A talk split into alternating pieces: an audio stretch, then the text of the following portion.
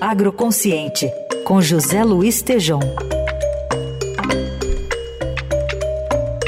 Às 7h32, hora de falar aqui da coluna Agroconsciente. Tudo bem, Tejom? Bom dia. Tudo bem, Raíssa. Como vai? Bom dia, bom dia, ouvintes. Hoje você traz para a gente o resultado de uma pesquisa que foi feita na Europa de percepção do agro é, o que, que os consumidores estão querendo, no que, que isso pode ajudar o Brasil aqui, hein, Tejon? Então, essa pesquisa revela a tendência do consumidor de alimentos europeu e essa, essa tendência está em duas, duas, bases fundamentais. Uma é preço, né, em função da, da, da base da pirâmide, sempre tem o fator preço, busca de preço, e um outro tema interessante, importante, que é riscos, evitar riscos. E esse risco está muito associado à saúde, de uma maneira geral.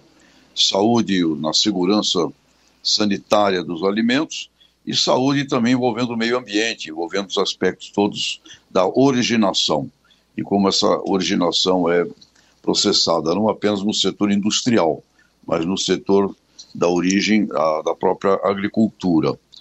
Então, Raíssa, nesse aspecto, o Brasil tem uma oportunidade espetacular, desde que a gente se comunique, né? desde que a gente consiga se comunicar é, com o mundo. Uma é que nós aprendemos a fazer aqui no Brasil, com a ciência que tropicalizamos, uma agricultura de um custo que praticamente é, é, é ninguém consegue competir conosco. Temos duas safras por ano, em condições com irrigação, três, quatro safras, e cada metro quadrado brasileiro ele é útil sob o ponto de vista de geração não só de alimento, de energia, mas também no aspecto ambiental.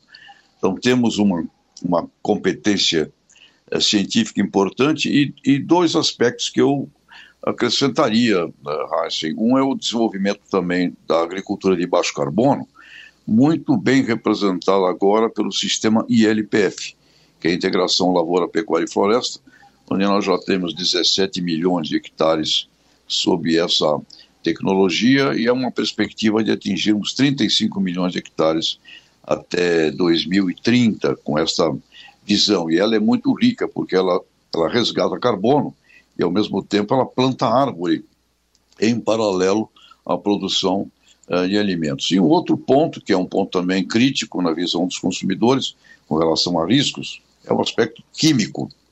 E com relação à química, temos hoje em desenvolvimento um processo de bioinsumos muito acentuado no Brasil, Raíssa, uma, um, uma possibilidade de geração de bioinsumos extraordinária, e o bioinsumo não é que vai substituir o químico, mas o bioinsumo irá uh, fazer uma combinação estratégica muito importante com relação a essa, essa, essa angulação uh, dos, dos riscos. Então, Raíssa, eu diria que a agricultura brasileira tem uma, um potencial de posicionamento a nível desse desejo dos consumidores, muito bom. A gente só precisa se comunicar, viu? Só, a gente só precisa aprender a, a dizer isso uh, para o cidadão, uh, nosso consumidor, Heinz.